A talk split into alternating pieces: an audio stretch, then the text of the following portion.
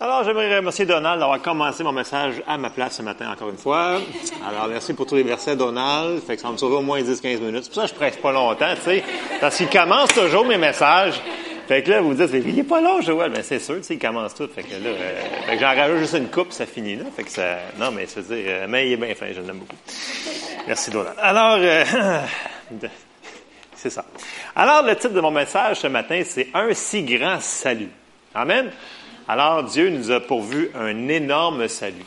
Puis dans ce salut-là, souvent, on a dans notre tête que c'est juste pour le futur, toutes ces belles affaires-là, ces belles bénédictions-là. Mais non!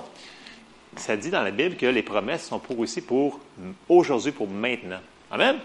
Fait que c'est un petit peu ça qu'on veut regarder ce matin, euh, que j'ai à cœur de partager avec vous. Euh, puis le salut, je vais le séparer en trois grosses parties. je vais commencer parce que quand on dit salut, les gens pensent juste, OK, je ne vais plus en enfer. Mais c'est plus que ça, le salut. Le salut, c'est Dieu nous a racheté de la malédiction de la pauvreté. Dieu nous a racheté de la malédiction de la maladie, puis de la mort spirituelle. Donc, grosso modo, c'est les trois. Amen. Merci, Marco. Donc, je vais commencer par, mon troisième. Si je vous dis euh, ce matin, ben quand on vous a annoncé l'Évangile sur le salut, que Jésus était mort pour vos péchés, mais tout le monde d'entre vous, vous l'avez entendu, puis vous avez probablement dit oui, ben, peut-être pas tout de suite, mais vous l'avez dit oui. Donc, première chose qu'on peut voir dans le salut, premièrement, il faut l'entendre, cette bonne nouvelle-là. Puis ça, sur le salut, ben, dans nos cercles, on a pas mal entendu parler que oui, on peut être pardonné, nos, nos péchés sont pardonnés, donc on peut être sauvé. Mais par contre, c'est pas tout le monde qui est sauvé. Parce que, un, c'est pas tout le monde qui a entendu l'Évangile. C'est ça qu'on a envoyé des missionnaires partout, on a des, des, des évangélistes. Donc, mais il y en a d'autres aussi qui vont recevoir l'Évangile puis qui vont juste le refuser. Est-ce que ça veut dire que le salut n'est pas bon? Non, c'est juste qu'ils ont décidé de ne pas le prendre. Éventuellement, peut-être que ça va rentrer. Bon. Si on retourne à mon point numéro 2 pour la guérison, la plupart des gens dans l'Église, ils en ont entendu parler. Donc, on sait que ça nous appartient par ces meurtrissures, on a été guéris. Amen. Mais là, les gens, des fois, ils vont dire Ouais, moi, je n'ai pas entendu parler à mon église, fait que c'est vraiment vrai ça. Puis ceux-là qui m'ont entendu parler, ils vont me dire Ouais, mais tu sais, moi, je connais quelqu'un qui n'a pas été guéri. Fait que, est-ce que l'expérience de la personne annule la parole de Dieu? Non. Fait que peut-être que des fois, il y a des choses qu'on ne comprend pas tout le temps ou qu'on n'a pas été assez enseigné pour comprendre ce que Dieu voulait nous donner. Amen. Puis quand je retourne à mon point numéro un, racheter de la pauvreté. Et là, ça vient un petit peu plus touché. Parce que là, il y en a qui disent oh, dans quoi tu t'embarques, l'argent, les finances, c'est quoi cette affaire-là? Est-ce que Dieu nous a vraiment racheté de la pauvreté? Et il va dire Ben oui, c'est dans la Bible. Puis là, il n'y a pas d'amène, bien entendu, c'est normal. Parce que on n'en en parle pas beaucoup, on n'enseigne pas beaucoup, et c'est sur ces points-là que je vais parler un petit peu ce matin brièvement. Donc, puis c'est la même affaire que si je décide de. Mettons que Marco, j'y paye un super méga souper au restaurant. Amen. Ça s'en vient, Marco, ça s'en vient. OK. Puis là, j'ai dis pas, mais j'ai dit, je, vais aller payer au restaurant tout son, repas, tout le kit. Puis, tu sais, c'est une, table d'eau, puis il y a une entrée, il y a un repas principal, il y a du dessert, tu sais, le all dress de Lux. Mais Marco, lui, il sait pas. Puis il s'en va là-bas, puis le serveur, il dit pas non plus. Mais tout a été payé, puis moi, je suis parti, puis tout a été payé. Mais Marco, lui, ce qui s'attend, c'est juste manger, mettons, parce qu'il n'y a pas. Fait il va peut-être prendre juste le repas principal, ou juste l'entrée. À moins que le serveur il dise écoute, c'est la totale. T'as tout, là. T'as l'entrée, t'as les champignons, t'as les fromages, t'as la granité, t'as la Donc, il peut l'avoir s'il le sait. OK? Est-ce que vous me suivez? Le salut, le, grand mot salut, ça englobe toutes ces affaires-là. C'est la même affaire. Fait que même s'il y a des choses qu'on ne sait pas, ça ne veut pas dire que s'il y a des affaires qu'on n'a pas compris, ça nous appartient quand même. Amen. OK. on va se rendre, on va mettre des versets, ça va aider. Ça va nous aider énormément parce qu'il n'y a pas beaucoup d'amène. Donc, Jésus a pris notre place et il nous a sauvés. Ou, dans la Bible, ça dit, il nous a rachetés. Il nous a rachetés de quoi? Parce que si tu parles à un inconverti, tu dis, Jésus m'a sauvé. Première question, tu dis, sauvé, sauvé de quoi? Quelqu'un qui courait après? non, mais T'as-tu un problème? Euh, ben, tu sais, en réalité, le sauver est là dans la Bible, mais le mot racheter est souvent utilisé. Donc, Jésus nous a racheté de quoi? On va aller voir dans Galates. C'est super simple un matin. J'ai pas grand verset en plus, c'est merveilleux. Alors, Galates 3 au verset 13 et 14, après ça 29. Ça nous dit, verset 13, Christ nous a rachetés de la malédiction de la loi, étant devenu malédiction pour nous, car il est écrit, Maudit est quiconque est pendu au bois, afin que, je, continue le verset Donald de, de tantôt, afin que la bénédiction d'Abraham eût pour les païens son accomplissement en Jésus-Christ et que nous ressuscions, ressuscions, ressuscions par la foi l'Esprit qui avait été promis. Donc, on voit ici de quoi Jésus nous a rachetés.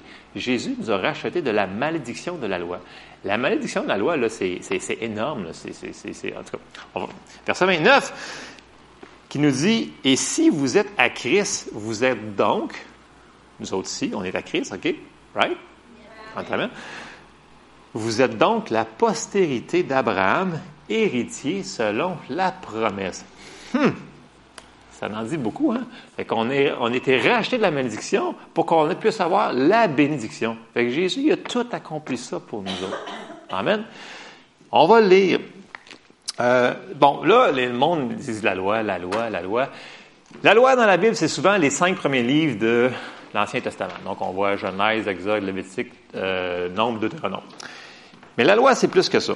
Euh, on va le voir plus dans Deutéronome 28, c'est vraiment plus précis on va commencer par regarder.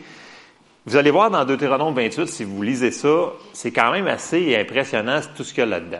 Parce que ça parle de la malédiction, puis ça parle de la bénédiction. Donald a parlé sur la bénédiction, mais la partie de la malédiction, là, c'est quand même assez intense. Là, ça part des hémorroïdes jusqu'à toutes les affaires. C'est assez rough, là, je veux dire. Fait que, euh, non, mais c'est vrai, ça nous explique c'est quoi la malédiction, puis c'est quoi que Jésus, pourquoi il nous a racheté de toutes ces affaires-là, parce qu'il veut pas qu'on souffre ces affaires-là. Amen? Fait que, il nous a racheté de la pauvreté, de la maladie, de la mort spirituelle. On va commencer par la pauvreté. Deutéronome 28, et on va commencer au verset 15. Donc, Deutéronome 28, 15. Ta corbeille et ta huche seront maudites. Le fruit de tes entrailles, le fruit de ton sol, les portées de ton gros, de ton menu bétail, toutes ces choses seront maudites. Écoute, ça va pas bien ton affaire. Ça va vraiment pas bien ton affaire. Tu seras maudit à ton arrivée, tu seras maudit à ton départ. Donc, tout ce que tu vas faire, ça va mal aller. Ça, c'est la malédiction, ça. Ça, c'est à cause que quand Adam avait péché, il a fait rentrer la malédiction sur la terre. On continue dans le verset, euh, Deutéronome 28, on va sauter au verset 38. Verset 38, ça dit, Tu transporteras sur ton champ beaucoup de semences et tu feras une faible récolte, car les sauterelles la dévoreront. Tu planteras des vignes et tu les cultiveras et tu ne boiras pas de vin et tu ne feras pas de récolte, car les vers la mangeront. Ça va pas bien. Tu auras des oliviers dans toute l'étendue de ton pays, et tu ne toindras, pas d'huile, tu ne mettras pas d'huile sur ta tête, car tes olives tomberont. Donc, tu ne pourras pas faire de l'huile, tu n'as pas, d'olive. Donc, ça, c'est juste une partie de Deutéronome 28 qui parle de la malédiction. ça veut dire qu'il n'y a rien qui va fonctionner. Ça veut dire que tu sèmes, tu n'auras pas de moisson. Tu es pauvre. Amen? Si tu n'as pas de moisson, tu n'as pas de récolte, tu n'as rien. OK. Bon. Si on retourne un petit peu en arrière, avant que, dans Deutéronome, quand Adam a péché, parce que ça, tout, tout, part au début, Genèse, ça part là. Bon, Adam et Ève ont péché, non, non, non. Je ne sais pas si vous avez déjà remarqué que la première conséquence que Dieu a dit à Adam, ça allait être la, euh, la malédiction de la pauvreté. On va aller le lire ensemble. Dans Genèse 3, au verset 17. Après qu'Adam, il, il, a dit Adam, Adam, où es-tu, Ève, où es-tu non. On, est, on est tout nus, et qu'on s'est fait des super habits de feuilles. Non. On continue, on arrive à un moment donné au verset 17. Et là, euh, Dieu, il parle à l'homme. c'est la première fois qu'il adresse la conséquence de ses actions qu'il a faites là. Puis là, il dit à l'homme, puisque tu as écouté la voix de ta femme, c'était pas ça le gros péché, en passant. Il faut faire attention. tu peux écouter ta femme. Euh, et que tu as mangé de l'arbre au sujet duquel je t'avais donné cet ordre, tu n'en mangeras point. Le sol sera maudit à cause de toi. C'est à force de peine que tu en tireras ta nourriture tous les jours de ta vie. Il te produira des épines et des ronces et tu mangeras de l'herbe des champs. C'est à la sueur de ton, front, de, de ton visage que tu mangeras du pain jusqu'à ce que tu retournes dans la terre d'où tu as été pris, car tu es poussière et tu retourneras dans la poussière. Avant qu'il pêche, il n'y avait pas ça. La malédiction n'était pas là. Avant le péché, là, il y avait tout. Il y avait des arbres dans ce jardin-là. C'était un jardin phénoménal. Il y avait tout. Tout était inclus. Il n'y avait pas besoin de travailler pour avoir sa nourriture. C'était déjà donné. Il y avait juste à le cueillir et le manger. Là, après avoir péché, tout de suite, Dieu il dit la conséquence de tout ça. Mais la bonne nouvelle, c'est que Jésus est venu nous racheter de cette affaire-là. Donc, la malédiction de la pauvreté, on était racheté de ça, comme pour la malédiction de la maladie, comme la, malédiction de la mort spirituelle. Parce que dès qu'Adam a péché, il est mort spirituel. Parce que Dieu avait dit, le jour où tu en mangeras, tu mourras. Mais tu sais, on voit qu'il a quand même fait 900 que quand plus tard, physiquement, je veux dire, mais il est mort spirituel la minute qu'il l'a fait. Est-ce que vous me suivez un peu? OK. Il est mort spirituellement, la malédiction est rentrée à cause de lui. Mais Jésus est venu nous racheter de cette malédiction-là. Amen. Et c'est tout un combo, cette affaire-là. Puis on n'en parle pas beaucoup parce que c'est un petit peu tabou dans l'Église des fois. Parce que les gens prennent souvent les choses hors contexte. Et on va regarder un petit peu plus loin. Alors, Galates 3 nous a dit qu'on est héritier selon la promesse. La bénédiction d'Abraham nous appartient. La bénédiction d'Abraham, elle était triple, elle aussi.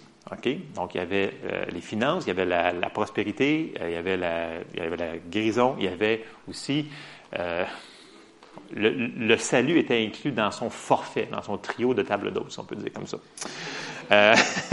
bon, si on s'en va dans Genèse, c'est quoi la première chose, bizarre, la première chose que Dieu a promis à Abraham? On remarque jamais, on passe par-dessus, on lit vite, on fait comme, ah, voyons donc, j'ai pas vu ça. Alors, Genèse 12. La première fois que Dieu parle, dans ce temps-là, il s'appelait Abraham, il s'appelait Abraham. Dans Genèse 12, au verset 1, l'Éternel dit à Abraham, Va-t'en de ton pays, de ta patrie, de la maison de ton père, dans le pays que je te montrerai. Je ferai de toi une grande nation, je te bénirai, je rendrai ton nom grand et tu seras une source de bénédiction. Je bénirai ceux qui te béniront, je maudirai ceux qui te maudiront, et toutes les familles de la terre seront bénies en toi. Donc, c'était la première promesse que Dieu avait faite à Abraham. Puis il l'a accompli parce qu'Abraham, ça dit plus loin qu'il était rendu fort riche. Pas juste riche, il était fort riche. Tu sais, il y avait de l'argent, le monsieur-là. Écoute, juste quand il était pour aller chercher euh, son neveu quand il s'est fait euh, enlever. Il a envoyé 300 de ses serviteurs juste pour aller les chercher. Tu sais, si tu envoyé 300 serviteurs, ça veut dire que tu en as du monde qui travaille pour toi, donc tu en as de l'argent. OK? Là, c'est sûr que le mot argent dans l'Église, c'est un petit peu tabou. Mais il était riche, Abraham. OK? Puis on a plein de versets pour le prouver. Mais là, le problème, c'est que souvent, Riche dans notre tête, là, là, je vois le monde, ça commence à tourner. riche, riche, riche, riche, riche. Ça, c'est pas biblique. Ça, ça c'est pas dans l'Église. Ça devrait même pas être nommé. On devrait même pas passer l'offrande. Fait que, mais non, c'est biblique, riche. C'est vraiment biblique. Puis si vous prenez un dictionnaire à maison, un petit Larousse, un petit Robert, chose comme ça, riche, là, ça veut dire, c'est large, riche, là. Sais, comme, j'ai même pogné un exemple, sais, euh, un gâteau riche. Tu sais, quand tu dis, hey, ce dessert-là était vraiment riche, tu sais, comme il était, il était full beurre, full chocolat, il était vraiment, il était carrément bon. Le gâteau était riche. Ça veut dire quoi, riche, grosso modo? Si, en, prenant plusieurs euh, traductions, vous, euh, vous, regardez, riche, ça veut dire abondamment, euh, avoir beaucoup d'abondance. Beaucoup d'abondance dans tout. Donc, abondance dans tout. pensez au gâteau avec le beurre, l'abondance de beurre, de, sucre, de chocolat. c'est peut-être moins bon pour la santé, mais c'est bon au goût. Et c'est le mot riche, c'est ce que ça veut dire. Parce que le monde pense riche, ça veut dire, bon, mais Dieu, euh, c'est pas vrai, c'est pas tout le monde qui est millionnaire. Dieu n'a pas dit qu'il ferait tout le monde des millionnaires. Il a dit que chacun d'entre nous, on serait riche. Ça veut dire qu'on serait abondamment pourvu dans toutes les situations de notre vie. Fait que, oui, il y en a qui vont être millionnaires, mais il y en a qui ne seront pas millionnaires, mais ils manqueront de rien. OK? Donc, riche, c'est le mot, vraiment, là, c'est avoir en abondance toutes choses. Amen. Mais c'est pas encore fait lapider. J'ai parlé d'argent. et c'est bon. Ça, c'est rough, parler d'argent dans, dans, une église. vous savez, c'est pas évident. Hein. Euh, bon. Puis, j'avais été checker son antonyme. L'antonyme du mot riche dans un dictionnaire, euh, c'est qui manque. Qui manque de quelque chose. Puis c'est toujours qui manque, qui manquait, ou quelque chose comme ça, ou qui est pauvre de. Fait que, mettons que ton dessert, il manque de beurre, il est sec, mais il est pauvre. Ton dessert est pauvre, il n'est pas riche, ton dessert. Vous me suivez? OK, bon, tout le monde a compris le dessert. Là, le monde commence à avoir faim. Avancer dans mes affaires. Donc, Dieu... Euh, dans quoi je m'embarque, moi, ici? OK. Dieu nous a racheté de la pauvreté et du manque. Amen. Bon, est-ce que Dieu veut qu'on ait des ressources en abondance? Oui. Dieu veut qu'on ait des ressources en abondance dans toutes les choses de notre vie. Bon, puis là, je vais dire, est-ce que Dieu est pour l'argent ou contre l'argent? Pour! Amen. Bonne réponse. Deux morceaux de robot. Alors, pourquoi? Parce que c'est pas l'argent le problème. C'est l'amour de l'argent. Le verset est toujours pris hors contexte. On va le lire quand même, mais c'est, c'est une attitude de cœur. Écoute, moi, je connais, là, je connais des hommes d'affaires, là, sont vraiment riches, là mais ils sont tellement gratteux, têteux. Écoute, là, il y a un 10 cents par terre, là, ils rempraient jusqu'au 10 cents pour aller le chercher. Ça. Ils ont l'amour de l'argent en eux autres, puis tout ce qu'ils font, sont malheureux. Ils voient, il y a un 5 cents qui va passer entre les mains, c'est la fin du monde. Ils, ont l'amour de l'argent. Puis c'est pas parce qu'ils n'en ont pas, là, ils pourront jamais le dépenser jusqu'à temps qu'ils meurent. Ils ont l'amour de l'argent. Donc, il y a un problème. C'est pas l'argent le problème, c'est l'amour de l'argent. C'est qu'est-ce que ton cœur va en faire avec ça? Parce que l'argent, en réalité, c'est du pouvoir, c'est plein d'affaires. Donc, ça, peut donner aussi euh, beaucoup de choses qui nous donnent du confort. Fait que euh, l'argent, c'est pas une mauvaise chose. OK? Je vais me dire que l'argent, c'est une bonne chose. Fais attention au cas où je me fasse frapper. OK. L'amour de l'argent, c'est marqué dans 1 Timothée 6, 10. Tout le monde le connaît, le verset, mais tu sais, des fois, on passe, on lit vite. Verset 10, ça dit, car l'amour de l'argent est une racine de tous les maux, et quelques-uns, en étant possédés, se sont égarés loin de la foi et se sont jetés eux-mêmes dans bien des tourments. Donc, on peut voir que c'est pas l'argent qui est mauvais en tant que tel, c'est qu'est-ce que tu fais avec. All right? ton cœur va révéler ce que tu vas faire. Amen. Puis là, souvent les gens ils vont dire ouais, mais pourquoi d'abord euh, les pauvres, puis tu sais, des, pauvres, il me semble qu'ils sont autres, c'est sont tu sais, c'est bon des pauvres. Il me semble que dans l'Église, c'est pauvre, c'est bon. Non, c'est pas bon parce que tu sais, ok, Proverbe 19. Je vais vous donner une coupe de versets parce que ça va aider. Ben, Proverbe 19, 17, ça, dit celui qui a pitié du pauvre prête à l'Éternel, qui lui rendra selon son œuvre. Bon, moi je vais vous poser une question. Si tu es pauvre, comment veux-tu aider un pauvre? Mais tu ne peux pas l'aider, le pauvre, parce que tu déjà pauvre. Fait que si, tu manques de nourriture, comment veux-tu en donner à quelqu'un d'autre?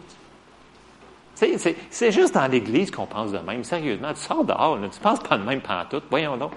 C'est juste des, affaires religieuses qu'on a entendues. Puis, ah oui, la pauvreté, ça, c'est humble. Ça, là, hey, lui, il a un char super ravagé. Lui, ça, c'est un homme de Dieu. Non, non, ça n'a aucun rapport. Non, mais c'est c'est des mentalités qui sont ancrées, malheureusement, dans notre euh, beau Québec, avec ces religions. Hey, non, mais tu sais, les vœux de pauvreté qui se faisaient, là, c'est-tu pas méchant, ça, de la part du diable? faire un vœu de pauvreté, sais, c'est donc bien anti-biblique. Comment veux-tu aider le monde si tu es pauvre? Les gens, oui, ils avaient leur cœur, mais ils ne comprenaient pas la parole. C'était en latin, ils ne pouvaient pas la comprendre, la Bible. ça ne leur aidait pas. Là. Fait que, non, non, c'est fait que la pauvreté, c'est pas bon. OK? J'ai beaucoup de versets, je vais en skipper, mais c'est ça. La pauvreté, c'est pas bon. Euh, dans, Jésus, il en a parlé aussi. il en a parlé à plusieurs reprises. Jésus n'était pas contre l'argent. Écoute, Jésus, il en avait de l'argent. Il y avait 12 staffs, OK, puis il y en avait un qui était son trésorier. C'était ça, ça, comptable. Tu n'as pas besoin de comptable si tu as de l'argent. Si tu n'as pas d'argent, ça veut dire. Fait que si tu n'as pas d'argent, tu sais, le comptable va faire, écoute, euh, c'est pas un mois. Fait que, il y en avait de l'argent. Je sais que des fois, le monde n'écrit pas ça, mais c'est comme ça. Matthieu 6, 33. Jésus nous avait dit, dans Matthieu 6, 33, il a dit, Matthieu 6, 33, tout le monde le connaît, cherchez d'abord le royaume de Dieu et la justice. Et quoi? C'est quoi ces choses-là? Ça doit être des choses spirituelles. C'est toutes ces choses. Si tu recules une coupe de versets, il disait, fait, tout le monde, tu sais, la nourriture, puis les vêtements, c'est des beaux vêtements, tu sais, les bijoux. Il a parlé de ça, il dit, ça, c'est les païens qui s'occupent de rien que de ça. Il dit, vous autres, cherchez premièrement le royaume de Dieu, puis je vais tout vous donner ces affaires-là par-dessus. Amen. Ben, Jésus avait déjà parlé de ça. Puis après ça, on continue, on un petit peu dans Luc 6, verset 38. Parce qu'il nous avait dit qu'il fallait faire aussi une coupe d'affaires pour que ça fonctionne aussi, nos affaires. Donc, une de ces choses-là, c'était de donner. Puis là, dans Luc 6, 38, il faut que je fasse un petit croche par la dîme. Et là, ben, ça va être encore plus tranquille, mais c'est pas grave. C'est le message que j'ai à cœur avec savoir si ça doit donner pareil. Luc 6, 38, ça dit, Jésus dit, donnez et il vous sera donné. Amen. On versera dans votre sein une bonne mesure serrée, secouée et qui déborde, car on vous mesurera avec la mesure dont vous vous serez servi. Plusieurs traductions disent, euh, les hommes vous donneront dont la mesure vous serez servi. Donc, c'est souvent, Dieu va se servir des hommes pour vous donner. C'est pas les hommes votre source. Notre source, c'est Dieu. Dieu va utiliser des canaux, des, canaux différents pour se rendre à vous, mais il va se rendre à vous. Il va souvent utiliser des personnes. Puis si la personne n'est pas obéissante, il va en utiliser un autre pour vous bénir. Amen?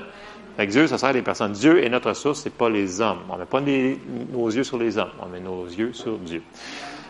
Donc après ça, on va passer dans Malachie 3.10 rapidement. Parce que, en passant, si vous voulez, les, bon, les, gens qui, ont un petit peu de misère avec la dîme, euh, si vous voulez un bon livre, là, on a des livres encore de Jeff Davidson sur euh, les semences. c'est super bon parce que c'est Jeff, il, amène des illustrations super simples. Euh, puis son illustration qu'il fait, c'est comme une écluse de bateau. Que ça veut dire que quand tu donnes ta dîme, l'écluse se remplit, puis là, l'eau arrive au niveau des champs, puis l'eau rentre dans les champs, puis là, ta récolte, elle apparaît. Donc, c'est comme une manière d'activer ta semence de, que tu as donnée. Parce que, en réalité, de la manière qu'il l'explique, c'est, vraiment biblique, tu n'as pas vraiment donné tant que tu n'as pas donné la dîme qui appartient à Dieu. La dîme, c'est à Dieu. Donc, c'est à lui, il faut qu'on lui donne. Quand on donne, c'est, c'est notre argent à nous autres qui nous reste après avoir donné ce qui lui appartient. Amen. OK. Matthieu 3, 10 excusez, Malachie 3.10. Apportez à la maison du trésor toutes les dîmes, afin qu'il y ait de la nourriture dans ma maison. Mettez-moi de la sorte à l'épreuve, et dit l'Éternel des armées, et vous verrez si je n'ouvre pas pour vous les écluses des cieux, si je ne, répands pas sur vous la bénédiction en abondance. Ça, c'est une promesse, il a dit de le mettre à l'épreuve. C'est la seule place dans la vie qui dit de mettre Dieu à l'épreuve. La seule place. On devrait le faire. OK.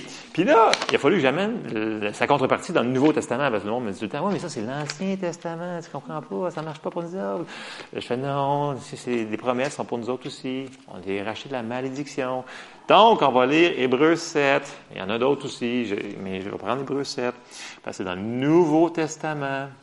Nouveau Testament. Nouveau Testament. Hébreu 7, ça dit au verset 8.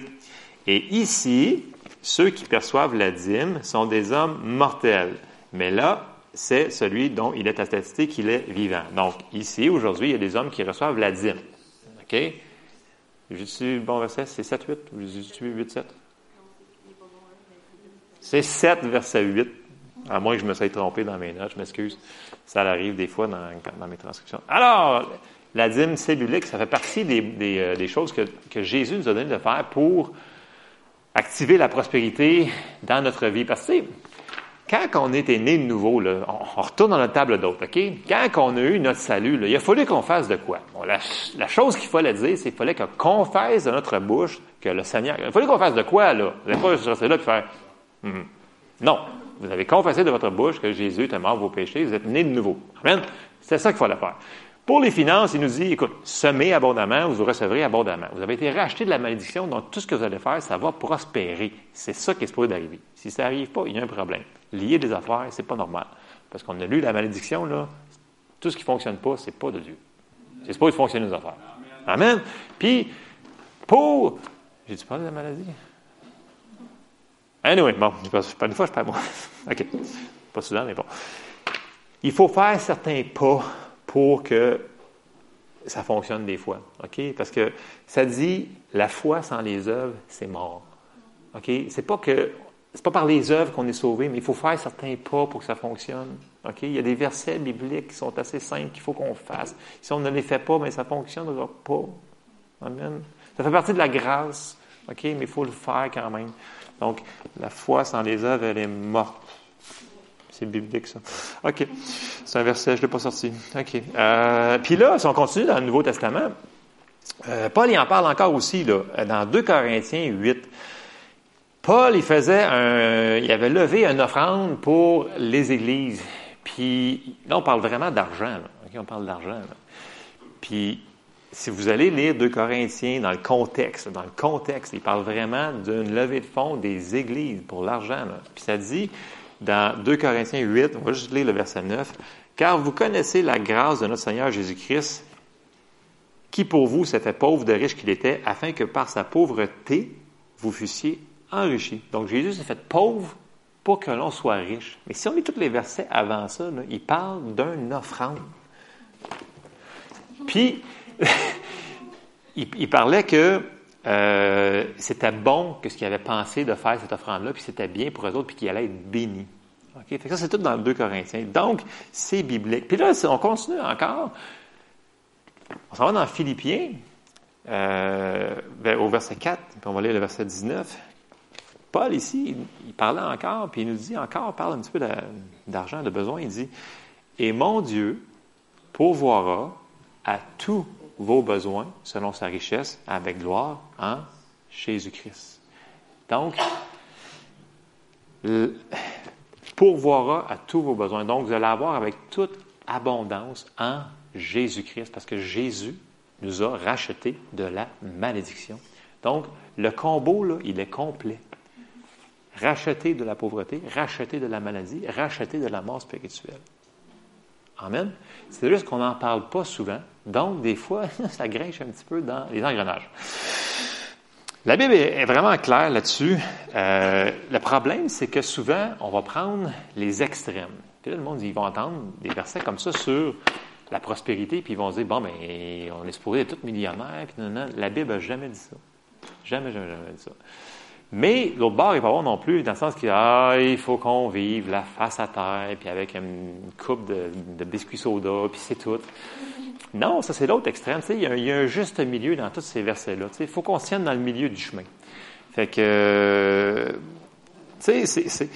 Puis pourquoi que Jésus a inclus ça? Parce qu'il ne voulait pas qu'on vive ici avec la malédiction. Il voulait qu'on s'aille dans l'abondance dans tout spirituellement, physiquement, euh, tout, tout, tout, tout, tout.